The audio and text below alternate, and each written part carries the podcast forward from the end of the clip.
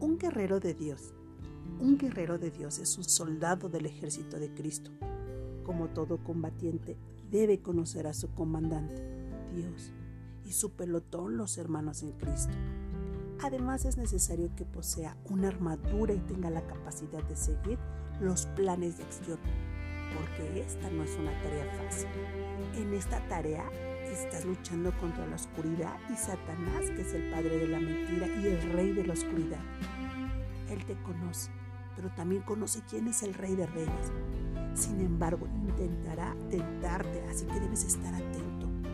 No tienes que ir solo a esta batalla puedes armarte con las herramientas que nuestro Dios te provee. Un guerrero espiritual implica ser alguien que combate al enemigo más insidioso y universal, la ignorancia y la mentira del enemigo. La ignorancia de la verdadera naturaleza del mundo invoca innumerables formas de sufrimiento. El guerrero de Dios emprende deliberadamente la lucha contra este astuto enemigo, eligiendo traer luz a la oscuridad. El camino del guerrero espiritual no es fácil, puede desafiarte, requiere sacrificio y fortalecerte a la disonancia cognitiva que a menudo encuentras cuando buscas descubrir las causas de nuestra ignorancia.